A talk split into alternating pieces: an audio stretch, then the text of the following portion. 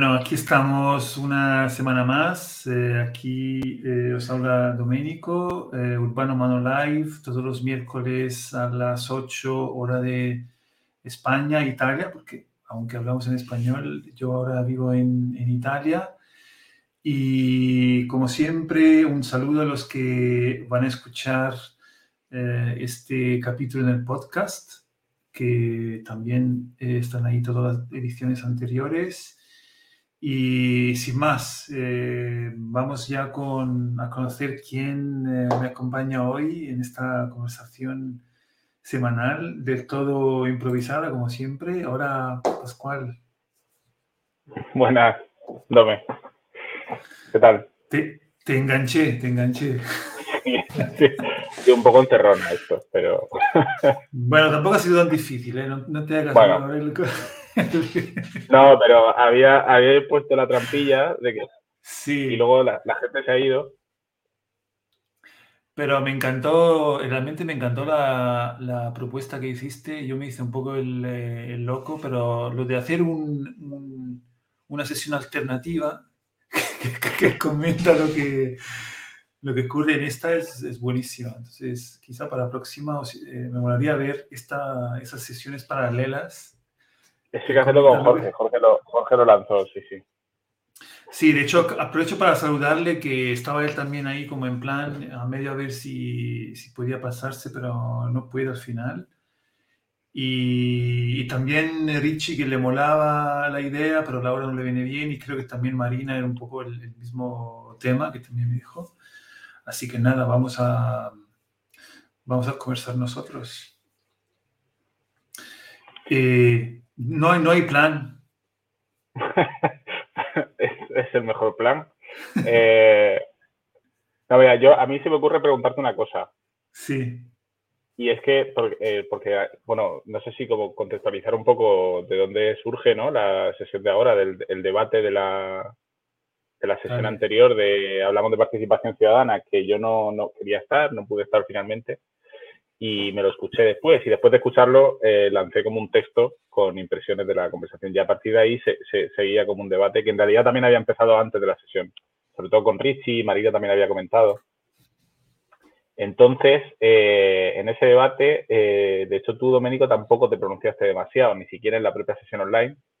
Y me habías dicho que te habías leído, me habías dicho que te habías leído los comentarios, el de Richie, el de Marina no te había dado tiempo, y no sé si habéis leído el texto, eh, pero bueno, en la conversación sí que estuviste, en la charla con, eh, cuando surgió el debate.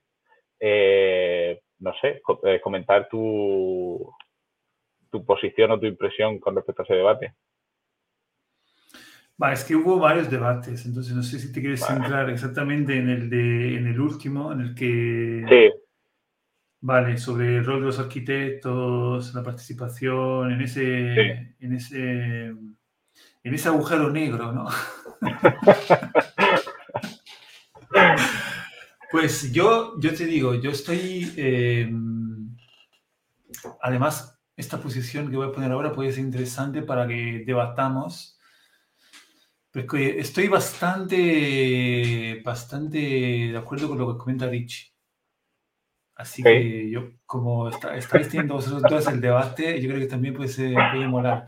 Un poco para resumir, básicamente eh, hubiese molado más que estuvieran aquí Marina, Richie, por cierto, Jorge, pero no sé, un poco resumiendo y, y sí, bueno, seguramente simplificamos un poco, pero por lo menos yo simplifico, pero digamos que eh, el debate surge también eh, porque en todo lo que son los procesos de participación, eh, en España, en todo lo que es un poco, diríamos, cierta vanguardia, digamos, eh, yo lo que llamo todavía así, en, en los procesos de participación, ha, tenido, han tenido un rol muy importante, yo creo, en mi percepción, cuando veo también en otros países, los arquitectos, ¿no?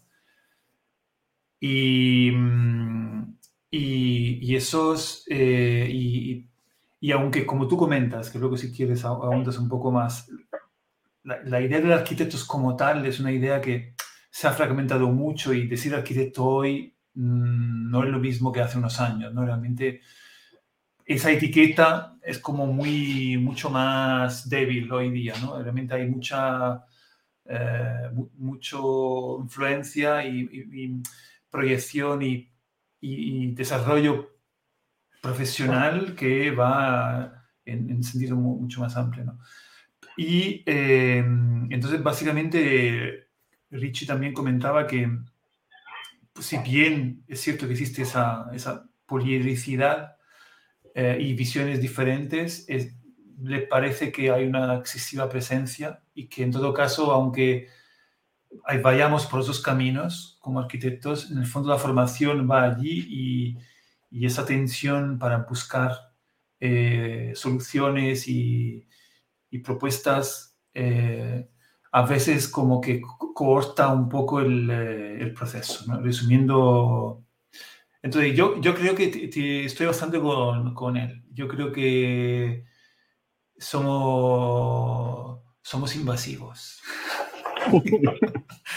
Entonces, es, es, una de las razones, y ya te dejo la palabra, para, es una de las razones por la que yo, por ejemplo, en los últimos años he participado mucho menos en este tipo de procesos porque eh, me he empezado yo misma a sentir un poco, un poco incómodo, ¿no? Eh, y, ¿En qué sentido?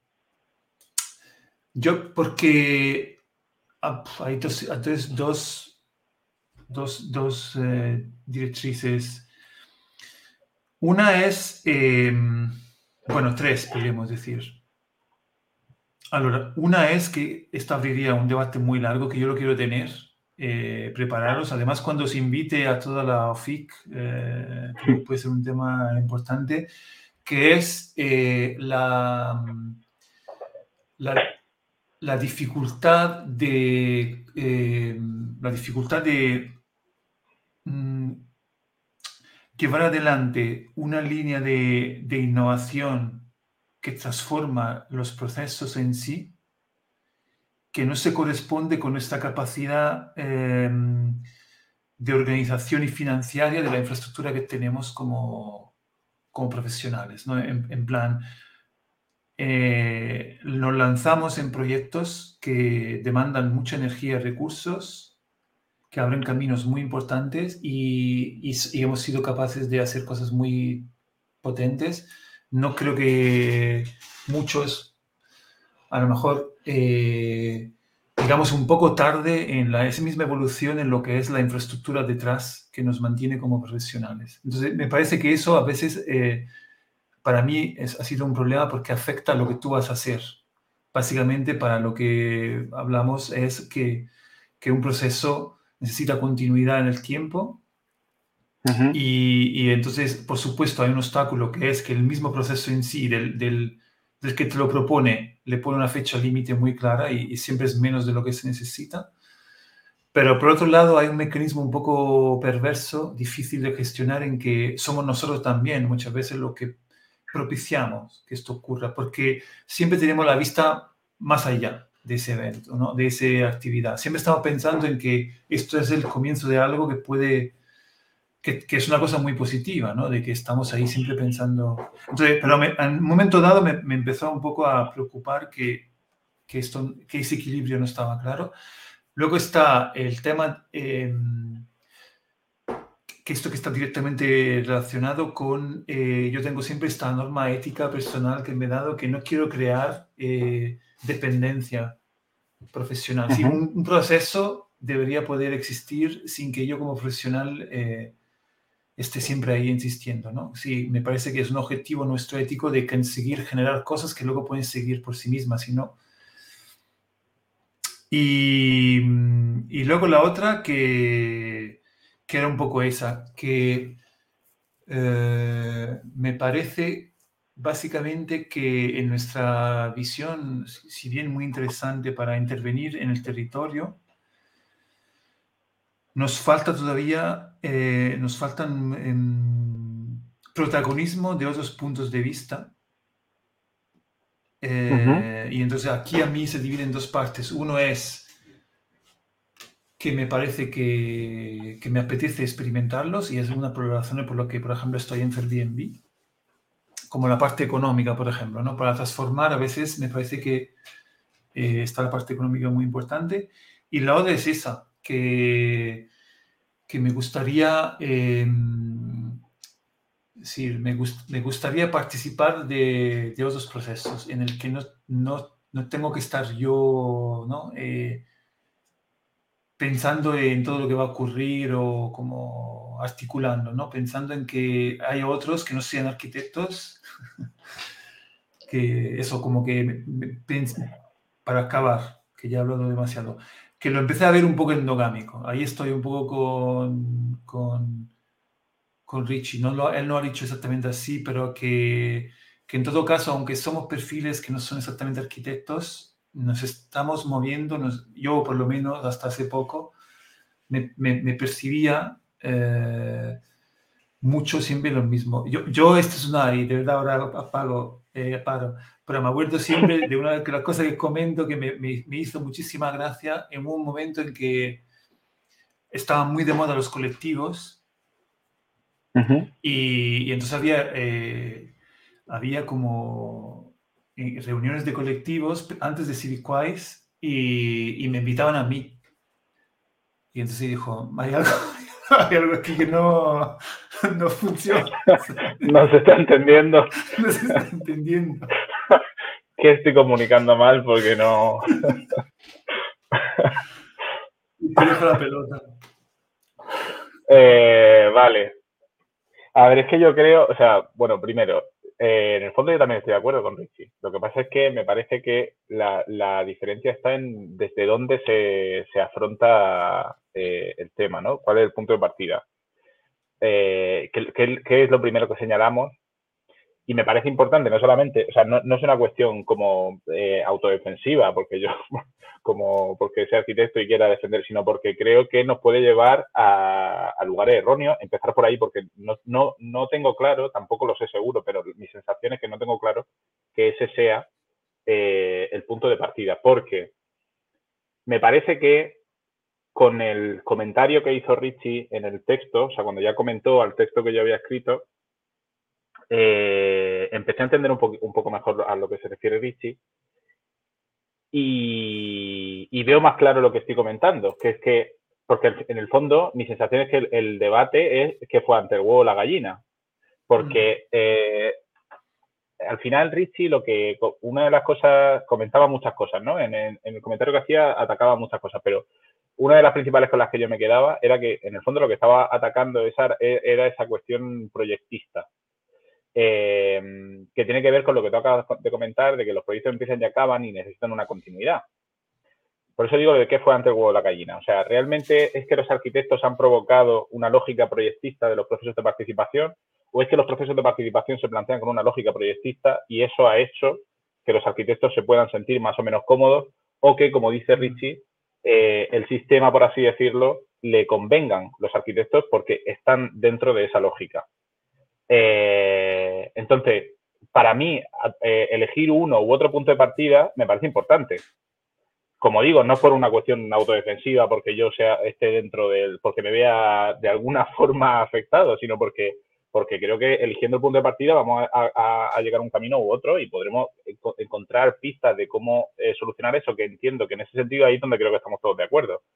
en muchos sentidos, em, es uno de los principales males de este tipo de procesos, ¿no? Que tienen unos recursos muy limitados, la metáfora de Jorge, ¿no? Eh, el avión en marcha eh, y no termina de aterrizar y ya te tienes que estar yendo. Em, y luego, o sea, eso por un lado, ¿no? De, qué fue antes. Si es que los procesos ya se plantean desde el minuto cero con una lógica proyectista y eso es lo que ha podido atraer más o menos a, a la profesión de la arquitectura. Luego, además, si lo planteas desde ese punto de vista, desde que el problema no es tanto que haya más o menos arquitectos, sino que hay una lógica excesivamente proyectista, eh, si el punto de partida es ese, me parece que la cosa cambia mucho porque es que te das cuenta de que no creo que sean los arquitectos hoy en día los únicos que tienen una lógica proyectista. Prácticamente la mayoría de profesiones hoy en día tienen una lógica proyectista. Y cada vez más se mete esa lógica proyectista, no únicamente la arquitectura, infinidad de profesiones. Ya digo que cada vez más, y diría que prácticamente la mayoría de las profesiones que las podemos encontrar en un proceso eh, participativo. Muy pocos, personalmente me he encontrado en un proceso participativo que tengan esa lógica, que no tengan esa eh, lógica. Y no todos serán arquitectos. Entonces, eh, si, es, si el problema es ese, ataquemos, ataquemos eso, porque la sensación que tengo es que, y ahí es donde me, me identifico un poco con el comentario también de, Marina, ¿no? De, de como... O sea, me parece que la crítica de a la figura caricaturizada del arquitecto me parece un poco la, una crítica eh, a veces un poco facilona y no sé si un poco como coger un chivo expiatorio para, eh, para, para atacar el verdadero problema que es el otro, que es que los proyectos se plantean con unos recursos limitados y con una lógica de, de proyecto. Entonces, si el problema es el otro, profundicemos en lo otro. Porque, porque creo que nos puede llevar a, a mejores sitios. No sé.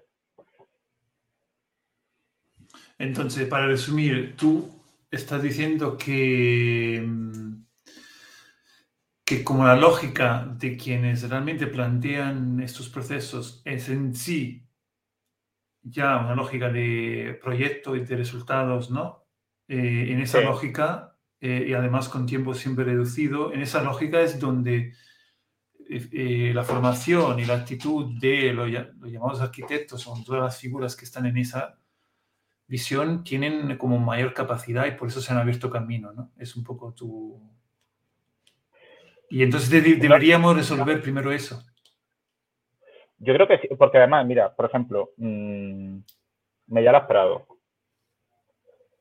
Mellalas Prado ha planteado, eh, o sea, si yo pienso en Mellalas Prado, ahora mismo creo que prácticamente el 100% de los proyectos y los programas que me pueden venir a la cabeza tenían una lógica proyectista. Era un proyecto que empezaba y acababa. Con una lógica de prototipado, de eh, aprender a convivir con el error, de, aprender a convivir con, determinadas lógicas distintas y que intentaban un poco minimizar esa cuestión finalista, pero que tenían principio y tenían fin. No eran procesos de acompañamiento. O sea, Medialas Prado no, no ha trabajado esa capa y ha llegado a lugares muy interesantes, pero la cuestión es que no ha trabajado esa capa. Y daba igual que quien estuviera coordinando ese proyecto fuera una socióloga o una arquitecta o quien fuera. Seguía teniendo esa lógica de empezar y acabar. Entonces, ahí es donde está el tema. O sea, independientemente de que tú ahí metas, o sea, da igual que tú metas ahí a, una, a, otra profesión que no es una arquitectura, que el problema no lo vas a estar solucionando.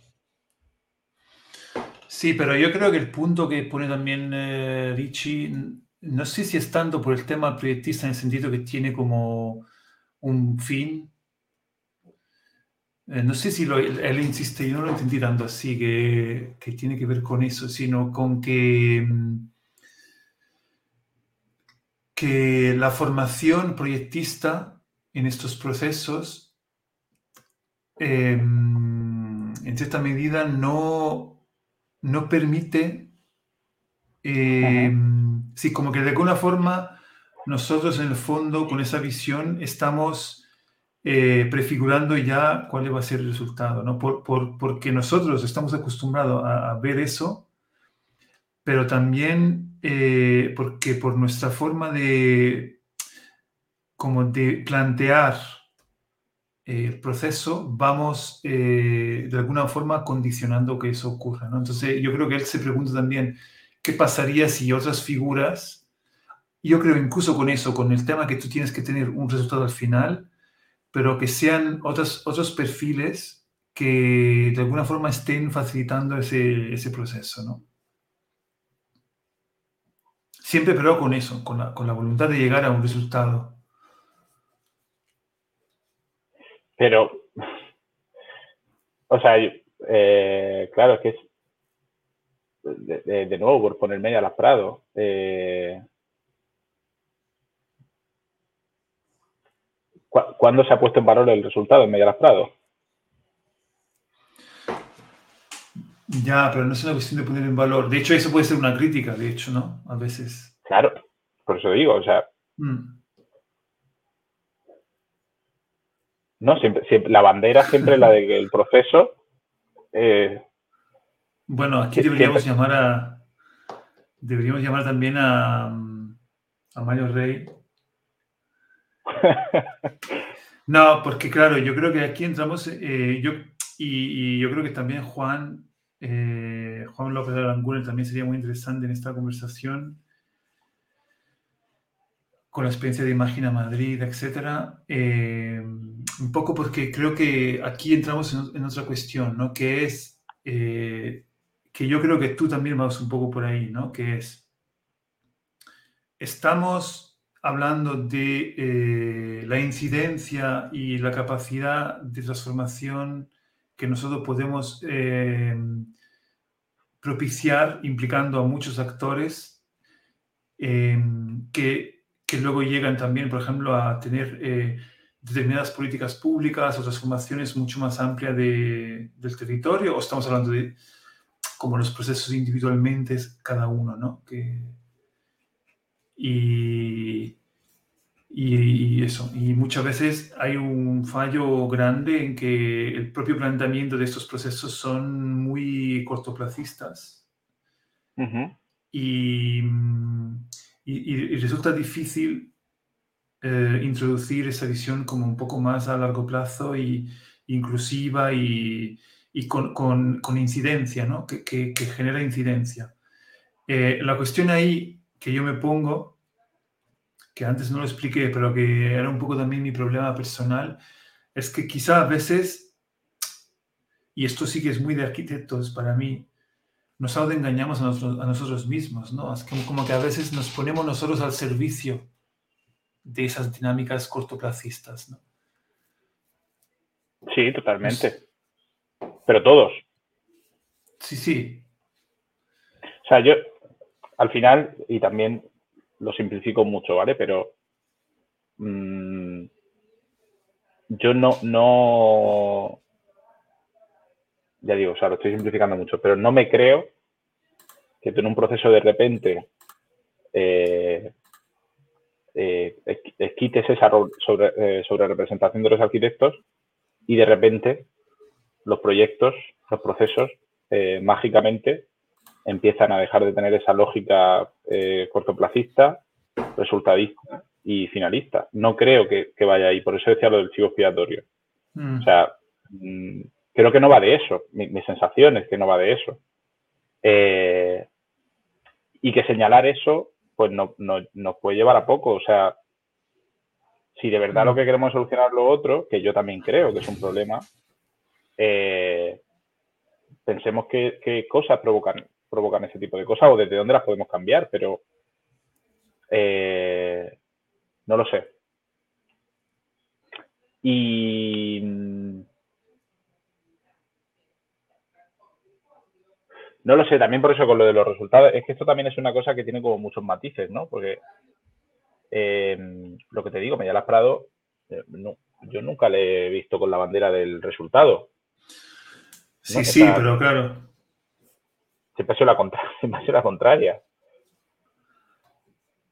Sí, sí, depende. Así es que ahí, claro, el problema de esta conversación es que no sabes si tienes que ir como muy en lo específico o como ser más amplio, ¿no? Porque dependiendo del punto de vista, la participación ciudadana tiene como muchas, eh, muchos enfoques, ¿no? Es como está el que, yo creo que también ahí está un poco el, discurso que tenemos en mente cada, cada uno de nosotros cuando hablamos de eso, si estamos hablando de procesos que tienen que ver con transformaciones urbanas, ¿no? Si estamos hablando de de estar implicados en proyectos que de una manera mucho más amplia impactan el, el territorio, pero que no están directamente pensados en transformar lo urbano.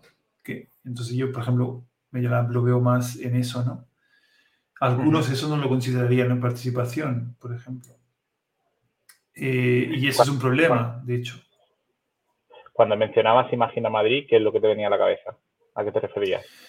Sí, yo lo que me imagino es que Imagina Madrid es un, proceso muy, muy potente que necesita... Eh, básicamente la cuestión es, ahí es interesante, ¿no? Porque es un proyecto que tiene que ver con la, la cultura y la producción artística, pero posiciona esa actividad en el espacio público. Y entonces, en mi entender, su, primer planteamiento es, vamos a poner justamente eh, en al encuentro la creatividad de, digamos, los creativos, artistas llamámoslos, con las eh, necesidades y voluntades de la ciudadanía.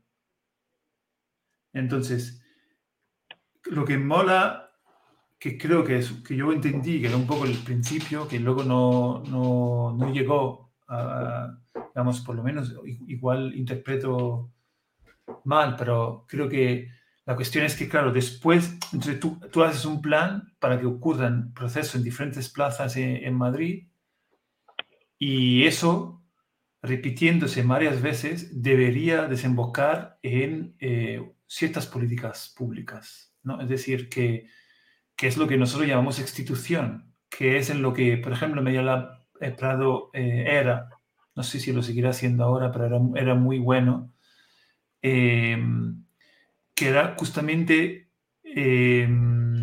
como que ocurran cosas, sí, lo, Medialab Prado, digamos, empezó a interpretar esa cuestión del institucional cuando eh, allí ocurrían, sí, procesos en el que tú mismo participas en primera persona, cuando eh, en todo lo que es la configuración de la misma maquinaria de la participación ciudadana tiene un laboratorio en el que se puede encontrar con los diferentes actores internos y externos. ¿no? Eh, entonces, la experiencia acumulada durante años de repente desemboca en esa construcción que realmente construye concretamente una plataforma de participación, unos procedimientos de cómo relacionarse, etcétera, etcétera. Entonces, si eso seguía, desafortunadamente no, no. Sí, no, no porque ellos no querían, sabemos, sino que se lo han impedido. Eh, si eso seguía, podía como determinar poco a poco unas políticas públicas que transforman el territorio. Entonces, lo que es interesante es que todos aquellos experimentos que tenían un inicio, un inicio un fin, acumulados en los años gracias a una infraestructura que permanece y con ese enfoque institucional llegan a transformarse. Entonces, yo entiendo que el Imagina Madrid podía también haber sido eso. Pero más, de hecho, lo que molaba era que iban, iría más en la línea de Ricci, porque estaba mucho más orientado un poco a, en este caso, al ámbito artístico. ¿Y, cuántos arquitectos había en Imagina Madrid? Bastantes. de hecho, bueno, quizá, quizá no, siguió por eso. No sé si sigue, de hecho, no sé qué pasó, si sigue o no existiendo eh, o si me suena que tenía que ser luego una bienal justamente de arte, o no sé, Sí, o sea, no, no, sé, estoy pensando también, eh, yo me acuerdo que mm, cuando eh, me voy a salir un poco, pero creo que tiene que ver y, a lo mejor nos lleva a algún otro lado. me estoy acordando cuando fuimos a Bilbao, perdona, a San Sebastián, em, Maje y yo, por el proyecto de Cidímetro, eh, cuando decimos con tabacalera, mm. em, nos impresionó, bueno, nos impresionó, no sé, nos llamó bastante la atención eh, el funcionamiento de tabacalera en muchos sentidos. Y nos llamó la atención porque, claro, lo, constantemente, irremediablemente, y no se trata de eso, ¿no? Pero constantemente lo comparábamos con Medialab, porque Medialab era la referencia que teníamos más mm. cercana y que conocíamos y tal. Y, y yo creo que ahí, eh, por eso digo que no creo que tenga tanto que ver eh, con la mirada o con, creo que tiene más que ver con una infraestructura que tú también has dicho, ¿no? ¿Cuál es la infraestructura que tú colocas debajo para que haya unas ciertas cosas que sigan ocurriendo? Creo que tiene más que ver con esa infraestructura que es más, profunda. Luego, eh, creo que las personas que coloque encima importa más bien poco si lo que tienes abajo construye otra cosa. Entonces, eh, yo creo que, y esto es algo que también en OFI que hemos hablado mucho, eh, y, nosotros hablamos, o sea, como la diferencia entre esa lógica proyectista a la que se refiere Richie eh, y una lógica que podríamos llamar de acompañamiento. Y como una construye afinidad y otra construye proximidad. Y en ese sentido, comparábamos, Mag y yo nos salía, o sea, ya digo, como irremediablemente comparábamos con, con lo que conocíamos que era Media Las. Entonces, y ninguna de las dos, eh, o sea, no se trata de que una eh, sea mejor que otra, pero sí entender qué es lo que cada una provoca. Medialab Prado en ese sentido, ya digo, tenía, tiene, ha tenido siempre ¿no? Eh, esa lógica de proyecto, aunque tuviera una infraestructura que permaneciera en el tiempo, la infraestructura lo que era era una máquina de generar proyectos. con principio y con fin. Eh, y eso lo que construye es afinidad, al final. O sea, la gente que reúne, la reúne por afinidad, no la reúne por proximidad. Sí. Y, y Medialab, o sea, lo más cercano que ha tenido, y probablemente sea, si no el mejor proyecto, de los mejores proyectos que ha tenido Medialab, eh, lo más cercano que, yo creo eh, que ha tenido Medialab para de construir proximidad es Experimenta Distrito. Total, sí. o Grigri. Mm. Pero claro, de repente tiene otras lógicas. Pero, em, pero básicamente lo que construye Media Lab era, eh, o sea, esa infraestructura de participación era una, participación por afinidad. Y nos reuníamos personas que compartíamos intereses, temáticas, etcétera, etcétera. Y Tabacalera lo que me impresionó es que en ese sentido era, una, era, otra cosa y, construía mucha más proximidad. Y todas las lógicas y todo lo que ofrecía tenía que ver con que las personas que pasaban por el entorno del espacio acabaran dentro y, se construyeran también otro tipo de lógicas chorradas, ¿no? De repente, eh, mm. pues no lo sé, te daban herramientas para que te las pudieran incluso llevar a casa eh, a, trabajar y a construir tus movidas o ofrecían equipo técnico, ordenadores, no lo sé, como una serie de equipamientos, o sea, tenían como una infraestructura, esa infraestructura que estamos diciendo que es debajo era distinta, o sea, la bacalera no era una máquina de generar proyectos, tenía proyectos, pero era otra cosa, tenía como una serie de programas que eran como, tenían mucha más continuidad. Entonces como que empezamos a ver un poco, además tenía, tenía otros usos dentro, de repente tiene una biblioteca como más tradicional, o sea, pero mezclada con, con, con todas unas cuestiones de cultura contemporánea. Entonces, no lo sé, como que de repente es, esa infraestructura que tú ponías debajo construía otra cosa distinta. Y la infraestructura de Media Lab construye otra cosa distinta.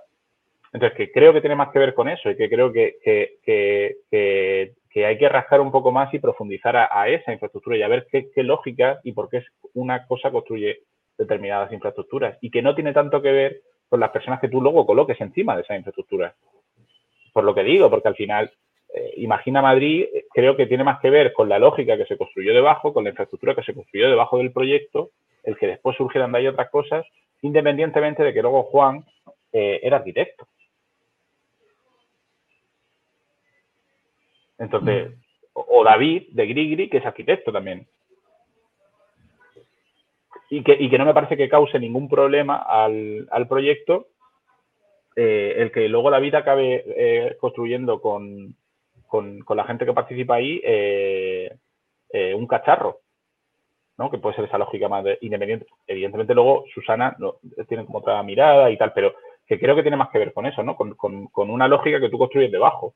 Y luego, encima, colocas personas con enfoques distintos, con, habilidades distintas, y ahí es donde entiendo también que es lo que se refería a Madina, que, son, que ahí es cuando dices, es que todos los enfoques, todas las medidas y todas las herramientas son necesarias, las del arquitecto y las de los que no son arquitectos. Pero que creo que tiene que ver con lo que hay debajo de eso. Y creo que tenemos que ir ahí, porque si nos pensamos que está aquí el nivel y no nos damos cuenta de que hay otro nivel más abajo, pues nos vamos a quedar aquí. Y aquí podemos jugar al juego de la silla si queréis, pero me parece que va a cambiar bastante poco cosa. Marina insistía mucho también en una cosa que para mí también es muy interesante, hablando de proximidad, por ejemplo, que es la confianza. Bueno, también Richie. Pero ella lo insistía de un punto de vista muy interesante que es eh, hasta dónde nos tenemos que eh, ir cuando estamos articulando estos procesos de participación, ¿no? cuando generamos esos espacios de confianza y entonces cuando, me, ha, gustado mucho esa reflexión sobre la proximidad y la afinidad. Entonces te quería preguntar, ¿tú cómo lo ves? ¿no? En los procesos a lo mejor trabajáis en la OFIC, ¿cómo, cómo os posicionáis frente a esas dos eh, actitudes? Pues eso es algo que yo creo que no lo tenemos resuelto y que seguimos... Eh, que seguimos ahí. O sea, creo que es algo que, em, por ejemplo, yo creo que de las primeras veces que nos empezamos a plantear estas cosas fue al comienzo de la cooperativa em, y creo que ahí influyó mucho la mirada de Sara. Mm. Sara, que ha estado estos tres años en, la OFIC y que, y que desde hace un par de meses ya no, ya no está en la OFIC pero los tres primeros años sí que ha estado y, y Sara es psicóloga de profesión. Y independientemente de su profesión, ella lo que antes de OFIC lo que tenía era un espacio eh, donde hacía eh, eh, diversas dinámicas con, con personas mayores sobre cuestiones de envejecimiento activo y tal. Entonces, claro, ya tenía un espacio fijo en el que las personas iban allí de forma constante y, como que esa lógica del acompañamiento, Sara la tenía mucho más metida en la cabeza. Y a Sara le explotaba mucho más la cabeza cuando, cuando pensaba en la lógica de, de proyecto, que nosotros la teníamos ah. mucho más interiorizada. Entonces ahí, ahí, ahí, fue cuando nos dimos cuenta de que había como una algo que estaba chocando y eso nos permitió como identificarlo eh, y ver de qué forma articular un poco las dos. O sea, cómo, cómo Sara empezó a eh, también aprender un poco la lógica del proyecto y, y, entender... Sea, creo, creo que la parte que no tenemos resuelta eh, bueno, iba a decir cuándo, cuándo apostar más por una o por otra. Creo que eso generalmente en el fondo sí que está más claro. No lo sé, creo que en el, fondo lo que, no, lo que no tenemos resuelto es lo que empezábamos al principio de la conversación, que, tiene que ver con una cuestión de, de que se apuesta, de que mayoritariamente se apuesta por, por una lógica mucho más cortoplacista y ahí por mucho que tú quieras meter la otra, eh, es muy difícil. Entonces, a lo que iba, que en el fondo creo que esa lógica de acompañamiento a lo largo de los tres años que, hemos, que, Sara está en la cooperativa, como que nos ha impregnado bastante también, la tenemos como más interiorizada y que, la, y que también la tratamos de meter en los proyectos. Pero en el fondo no es una cuestión de que seamos arquitectos o no, es que no, es que no, o sea, es que la infraestructura que nos plantean con la que trabajar, que es la que digo está debajo, no da más de sí. O sea, no es una cuestión de que podamos elegir, no sé. Mm. Sí, no, me estabas, me estabas, eh, estabas quizá alimentando una duda también, que es que mm, como que de alguna forma quizá otros perfiles no, no aceptarían, eso me pregunto yo, no aceptarían ese, esa situación, ¿no? es como que, me explico mejor, seguramente lo aceptarían, pero o lo harían de forma mercenaria. Sí, porque yo quiero siempre hablar de, hablamos de gente que esto le dedica pasión y quiere realmente hacerlo porque, ¿no? Quiere transformar, quiere tener impacto, ¿no? entonces, entonces yo me pregunto, quizá otras otras profesiones eh, verían antes la imposibilidad de, sí, que le, con el ejemplo, de Sara, ¿no? Que ve enseguida y dice, vale, pero aquí si no hay continuidad, yo por qué me debería meter en este proceso y se acaba tal día y... Es que es como que de repente dice, no, le veo ningún sentido, o lo hago por dinero y ya está. Ya. ¿Sabes? O, eh, o no me pongo ni de coña en esto porque no le veo sentido, ¿no? Yo creo que en realidad repito un poco lo que comentamos antes, yo creo que, por lo menos en mi caso, cuando eso pasaba, era que yo en realidad siempre tenía como una especie de... Eh, ¿cómo decir? Espacio de oportunidad que en mi cabeza se abriría después, ¿no? Es como que es imposible pensar que de verdad el que está al otro lado, que nos está llamando esto, se, se, quiera hacer, se quiera parar solo allí.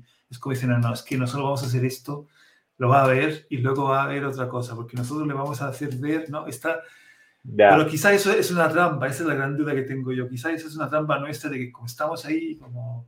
Y otros decían, no, dirían, no, no, es que no me pongo ni de coña. Entonces, como nosotros estamos ahí permitiendo, ¿no? Que no, no, lo vamos a hacer, al final se llena todo de arquitectos y sobre todo se, se sigue perpetrando esa, esa, esa escala cortoplacista. Solo para echar un poco de piedra, ¿eh? No, sí, sí, a ver. Yo creo que eso es una trampa totalmente que, no, que nos damos y de todas formas no sabría exactamente cómo eh, en el fondo explicarlo, eh, cómo verbalizarlo, pero, pero en ese sentido creo que Sara nos ha, mm, a mí por lo menos, me, vamos, yo creo que a todo el equipo, no sé, como que nos ha permitido entender mejor qué implica eh, la lógica de acompañamiento. Y, y te das cuenta de que, de que, aunque en el fondo dijera, bueno, voy a hacer este proyecto y luego voy a provocar algo que me va, a me va a permitir continuar. Aunque eso pasara, que no pasa en el 90% de las veces, no ocurre, aunque eso pasara, eso tampoco te permite implementar una lógica de acompañamiento. O sea que en el fondo la lógica de acompañamiento no, tiene solo, no tiene únicamente que ver con la continuidad, es lo que quiero decir. El acompañamiento es como que, como que implica otra serie de cuestiones. Necesita, creo que por ejemplo necesita poder proyectarte a futuro. O sea, no, no, puedes, no puedes plantear una lógica de acompañamiento en un cuando sabes que esto va a acabar y no sabes lo que va a ocurrir después. Es muy difícil. Ahí empiezan a entrar una serie de variables que te, que te joden la, la historia o sea, como que el acompañamiento requiere de, otros tiempos y de otras cuestiones eh, y, que, y que eso, que la continuidad es una condición necesaria pero no suficiente. Tiene que haber otras cosas. Entonces, en ese sentido, eso es totalmente una trampa. Porque da igual que ocurra. Primero que no va a ocurrir, pero es que aunque ocurra, eh, estás consiguiendo también poco.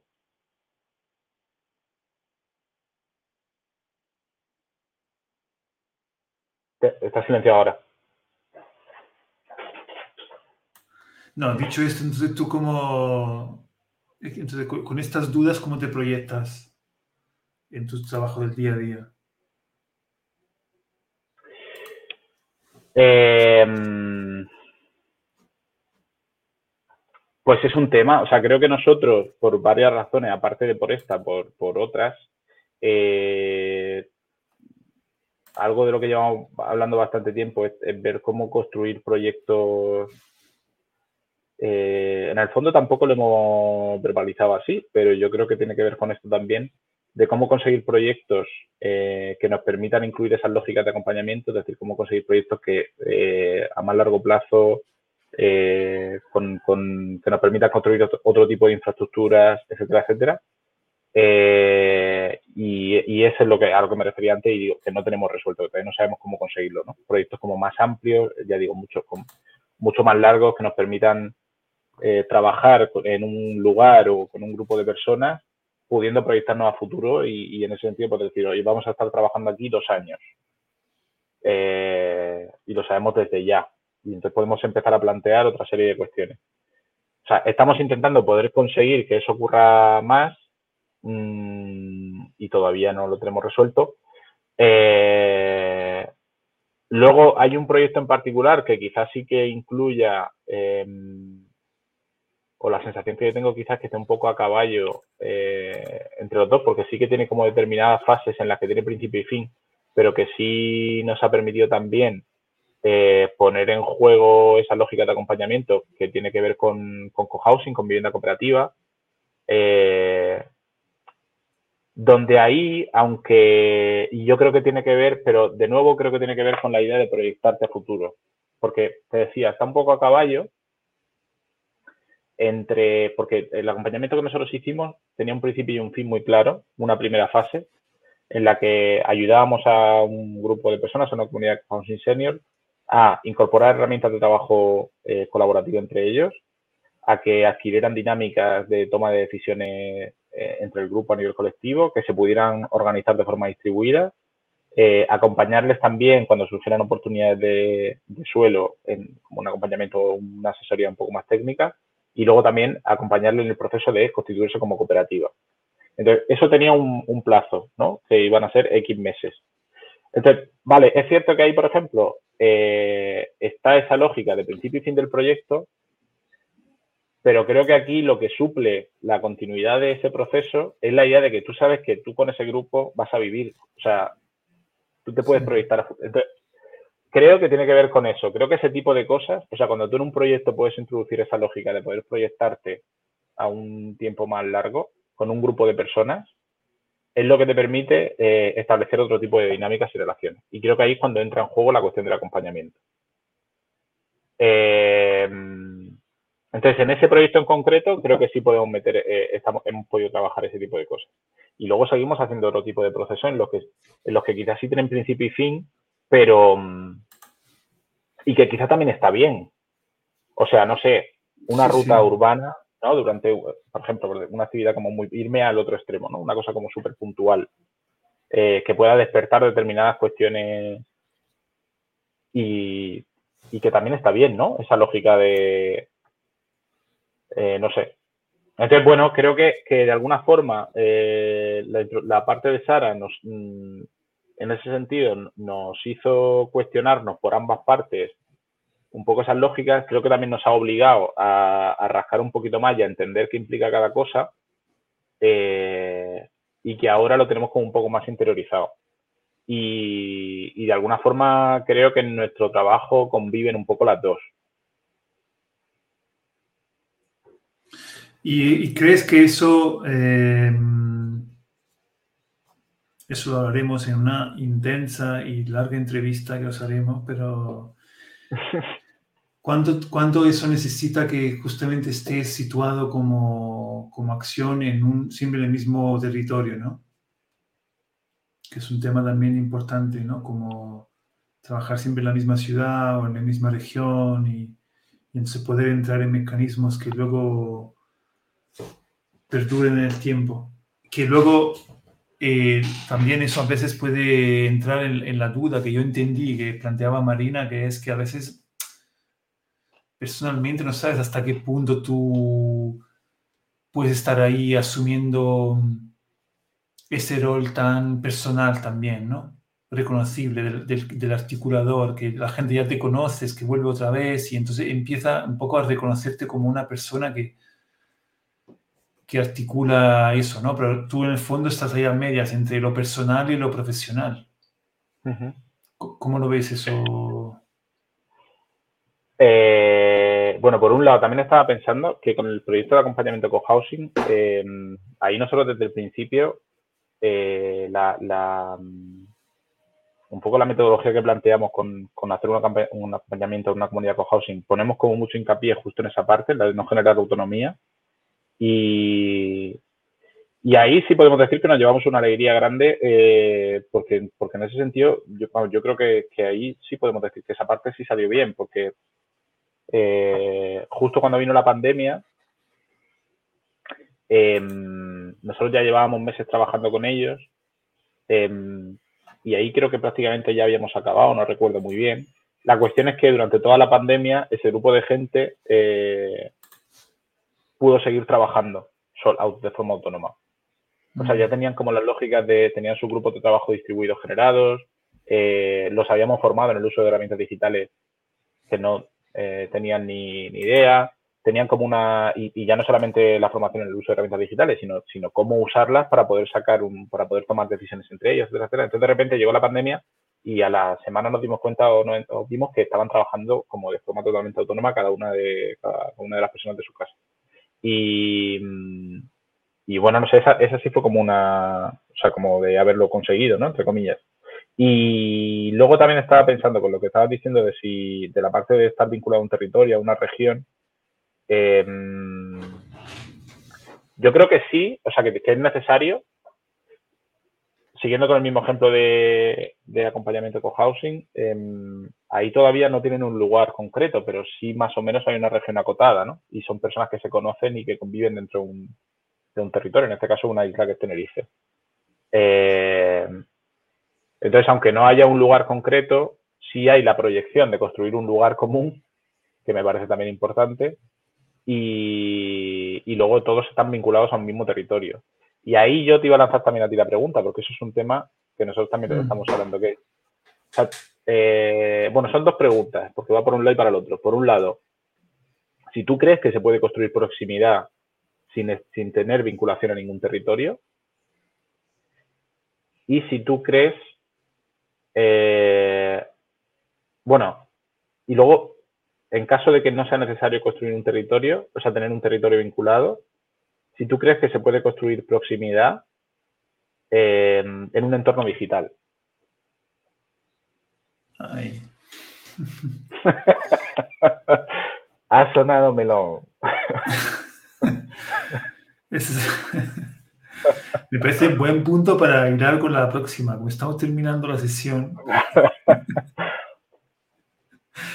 lo podemos usar como para la próxima. yo, yo diría que mm, creo que diferenciaría eh, dos cosas. Yo creo que se puede generar proximidad sin implicación, en un territorio. Yo creo que se puede, hasta cierto punto.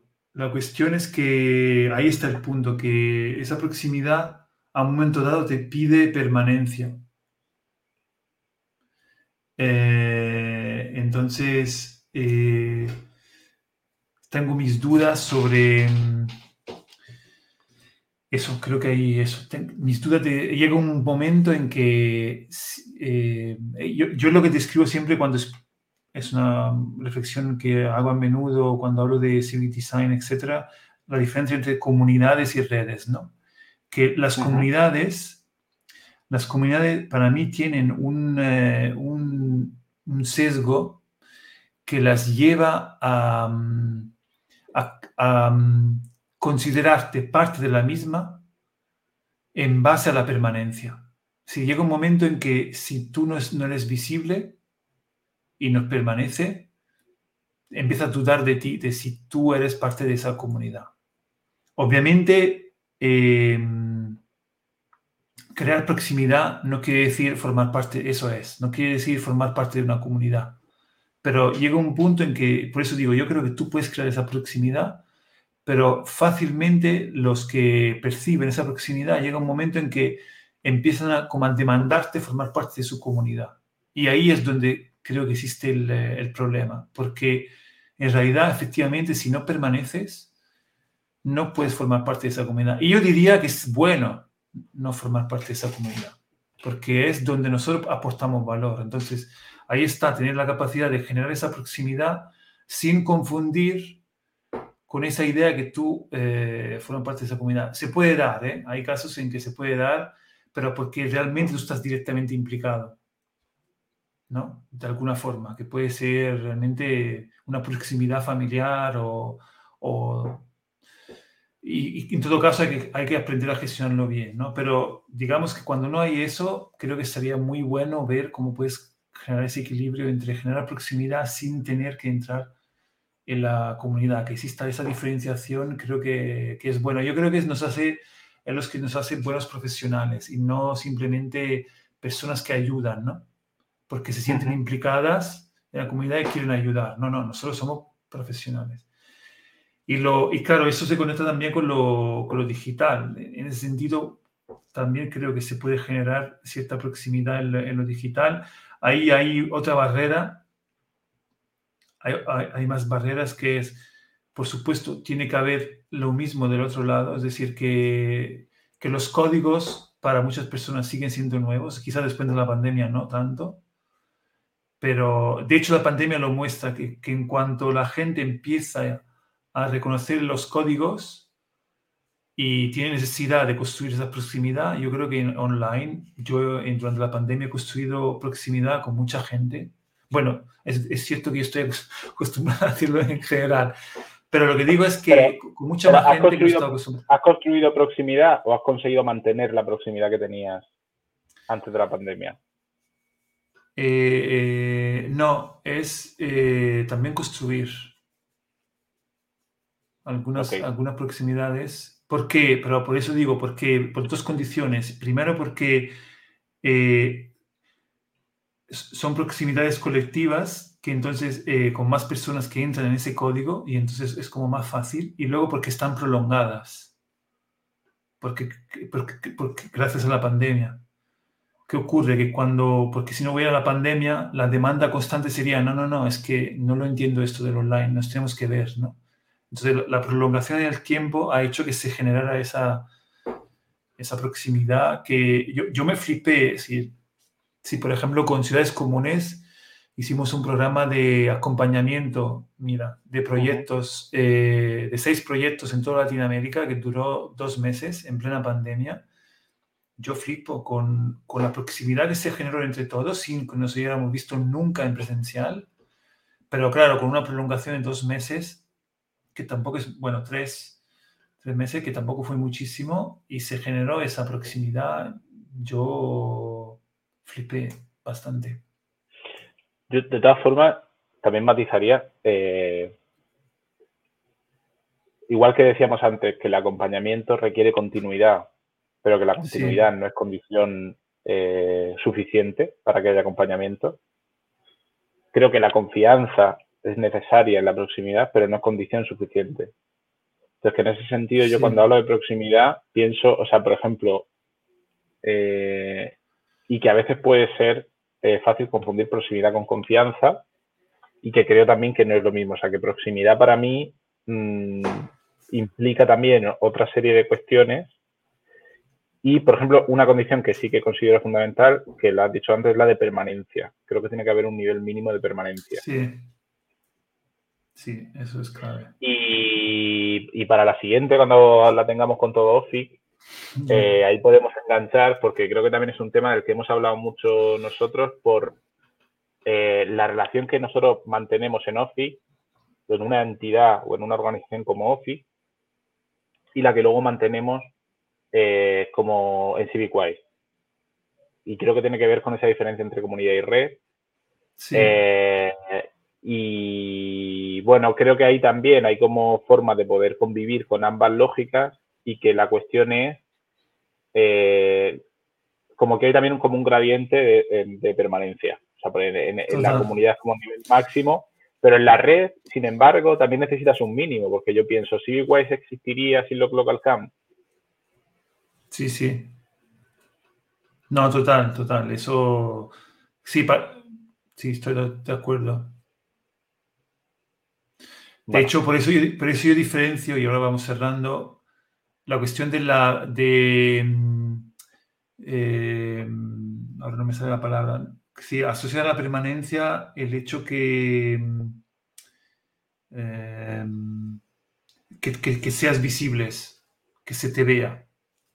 Por, eso, es interesante, porque yo creo que eh, incluso en la red hace falta esa sensación, esa, esa percepción, esa acción de permanencia, ¿no? Percepción, esa acción de permanencia, pero luego la percepción y la, puede ser diferente, porque tú puedes en, en las redes decidir ah, de desaparecer más que en las comunidades. Pero justamente desaparecer implica que, vas a reaparecer, entonces que sigas permaneciendo, entonces, porque si no esté así, ya está, ¿no? Entonces, justamente la construcción es entre esa idea de desaparezco un rato porque lo necesito, pero con la intención de reaparecer y cómo gestionas eso en la red es muy interesante y da para, para mucho debate. Em, ¿Se te ocurre un, titular para, esta conversación? Para cerrar. Eh, mm, no, la verdad que hemos sido. No, hace un poco baja mental también, pero. no, no, vale, pues nada, yo lo dejo. Eh, luego, si se te ocurre, lo típico que después de cinco minutos se te ocurre, te, invito a, lanzarme el, eh, el, titular que me apetece. Y yo, yo em, quería cerrar, en realidad, con una cosa que me hace mucha ilusión, que a compartir pantalla. porque, porque lo acabamos de eh, lo acabamos de lanzar. ¿Qué es esto?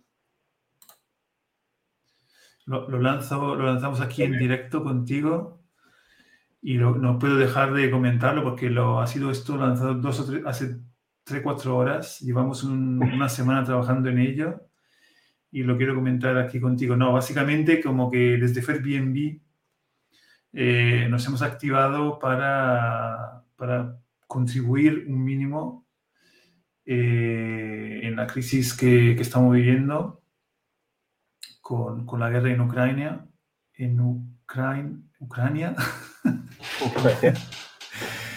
y nada, eh, simplemente lo quería comentar aquí para que se sepa. Hemos creado básicamente un portal muy sencillo que lo que vamos es un intento a ver qué, qué ocurre, pero básicamente lo que queremos propiciar es que eh, todas las personas que quieran poner a disposición sus casas para, alojar a refugiados, eh, a través de esta página muy sencilla con un formulario, realmente nosotros estaremos como recopilando personas que quieran ponerle en contacto con las ONGs que están gestionando estas cosas, ¿no? Y quizá luego veremos más adelante si directamente con con los refugiados. ¿no? Entonces, es una acción sí, es, muy impresionante porque en pocos días pues hemos trabajando en esto y traduciéndolo en todos estos idiomas, de inglés, italiano, francés, alemán, español, eh, holandés, polaco y ucraniano.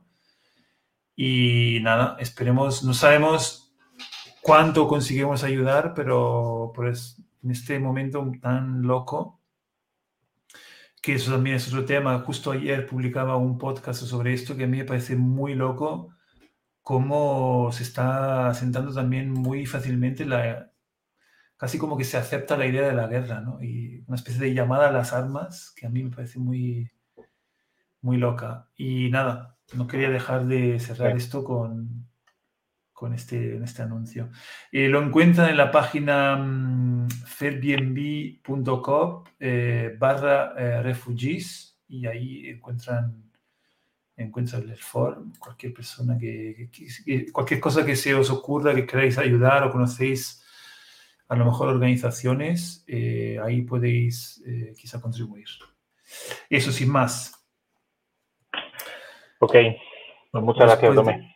Después de eso, un gracias a ti y nos vemos pronto. ¿eh? Eh, espero vuestra que me digáis cuando, cuando queréis venir eh, toda la oficina, que me, me apetece mucho. Ok, ok. Y nada, última cosa que anuncio, la semana que viene va a ser una sesión muy guay porque estará con nosotros aquí Julio Linares, que está trabajando en un proyecto muy chulo que se llama Circles, que es crear eh, renta básica universal. Eso tiene que interesar Pascual, uh. utilizando eh, blockchain y cripto. Eh, y es un proyecto muy, muy potente. A mí me gusta mucho. Y quiero que, que, eso, que lo conozcáis, que lo conozcas, porque tiene que ver mucho también con lo que hacemos con CivicWise. Y ya está. Así que la semana que viene hablaremos de este tema sin más, ahora que ya están. Gracias. Un abrazo. Un abrazo. chao. chao.